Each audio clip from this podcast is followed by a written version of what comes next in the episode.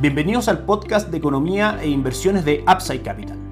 Revisaremos el rendimiento del mercado en Chile y el mundo y las principales noticias económicas y financieras que marcan la jornada.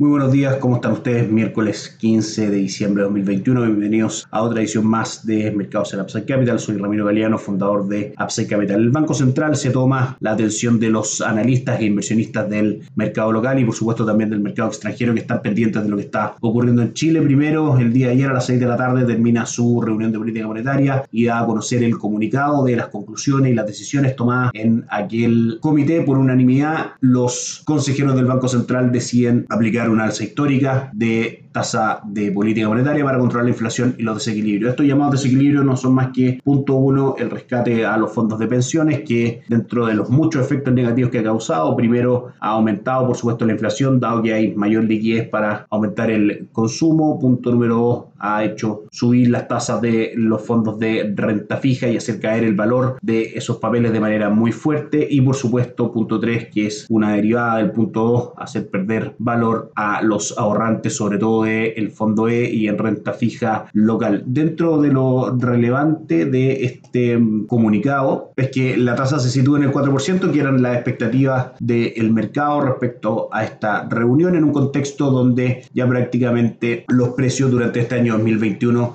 se acercan a un alza del 7%, muy por sobre el rango de tolerancia del Banco Central, que recordemos que es mantener la inflación entre el 2 y el 4% con una meta en el 3, hoy en día están prácticamente en el 7. El comunicado menciona también que el Consejo prevé que la tasa política monetaria puede seguir aumentando en el corto plazo, ubicándose por sobre su nivel neutral nominal, que es coherente en el fondo con la meta de inflación del 3%, de manera que el mercado puede empezar a descontar aún mayores alzas de la tasa de política monetaria. Los efectos que esto puede tener, obviamente, caía en los papeles de renta fija. Recordemos que la relación es inversa. Si es que sube el valor de la tasa de interés, va a caer el valor de los bonos y eso se traduce en pérdida en el valor de los papeles. Eso con respecto a la reunión de política monetaria del día de ayer, a su comunicado y por supuesto estaremos atentos a los efectos y a las repercusiones que esto traiga tanto en los índices como en el valor de los activos locales. La segunda noticia, que también es muy importante desde el Banco Central, se va a conocer el IPOM de diciembre, el informe de política monetaria, donde hay varias cifras que nos parece importante destacar. Alzas de precios por culpa de factores locales y necesidad de deshacer los desequilibrios de la economía, la clave del último IPOM del 2021. En un aumento global de la inflación, el Banco Central advirtió que hay razones internas determinantes para la aparición de los precios, lo que obligará a poner en pie en el acelerador de los aumentos de tasas de interés. Toda esta información respecto al IPOM y respecto a la reunión de política monetaria el día de ayer la pueden encontrar en la página del diario financiero, en su versión de papel, lo de la reunión de política monetaria y en su página web pueden encontrar el artículo de los principales puntos del IPOM que pasamos a comentar ahora. Primero, en cuanto a Producto Interno Bruto, la noticia es buena desde el punto de vista de este año 2021. En eh, septiembre se esperaba un crecimiento entre el 10.5 al 11.5 y esa variable aumenta en cuanto a rango esperado al 11.5 a 12%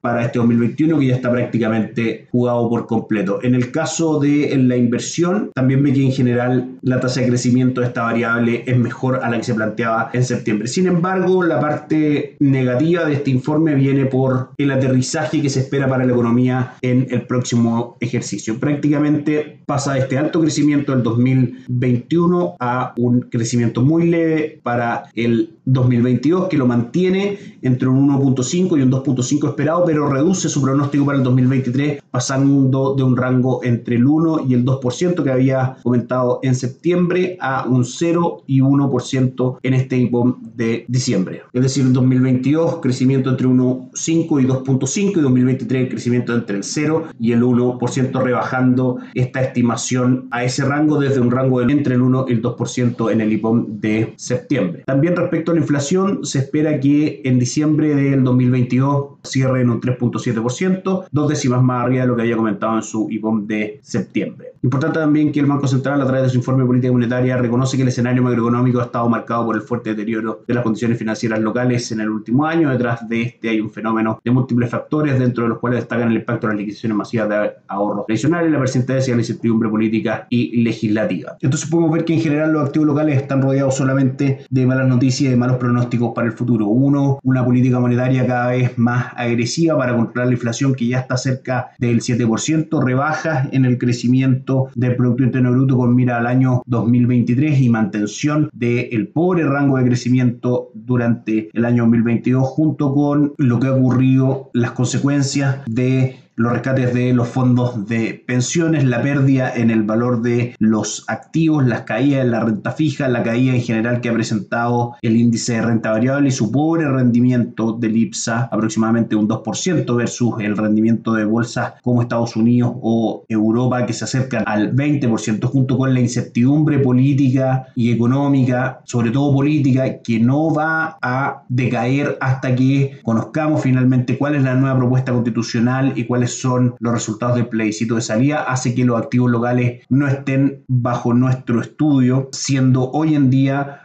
un mercado que represente fundamentos de largo plazo para tomar posiciones de inversión. ¿Cómo podemos ayudarlos nosotros acá en Upside Capital respecto a lo que acabamos de comentar? Es de dos formas. Primero, nuestros portafolios de inversión recomendados tienen principalmente fondos locales que invierten en activos extranjeros con una alta presencia de activos de renta variable extranjera, activos de renta fija extranjera con cobertura de tipo de cambio y también fondos que son internacionales directamente a los cuales podemos acceder mediante la plataforma Perchin a través de Banco Itaú y por supuesto también a través de la plataforma Dublín de Principal Financial Group. En general, lo que nosotros buscamos acá en Upside Capital es dar una asesoría objetiva, sin sesgo en ese sentido, y blindar los portafolios de inversión de nuestros clientes de todo este escenario local tan controvertido, incierto y, por supuesto, sin un futuro claro por el momento. Sumado a esta noticia de la reunión de política monetaria y del informe de política monetaria el día de ayer, está también el hecho de los avances en la carrera presidencial, sigue el castigo a los activos locales, lo que obviamente augura el mercado es por el momento un triunfo de Gabriel Boric en una contienda que no está para nada cerrada y que en el fondo la carrera está absolutamente abierta. En ese contexto, el IPSA ayer cae un 2.83%, suma un pobre retorno durante este año 2021 de un 2.19% y en los últimos 7 días las acciones locales han caído un 0.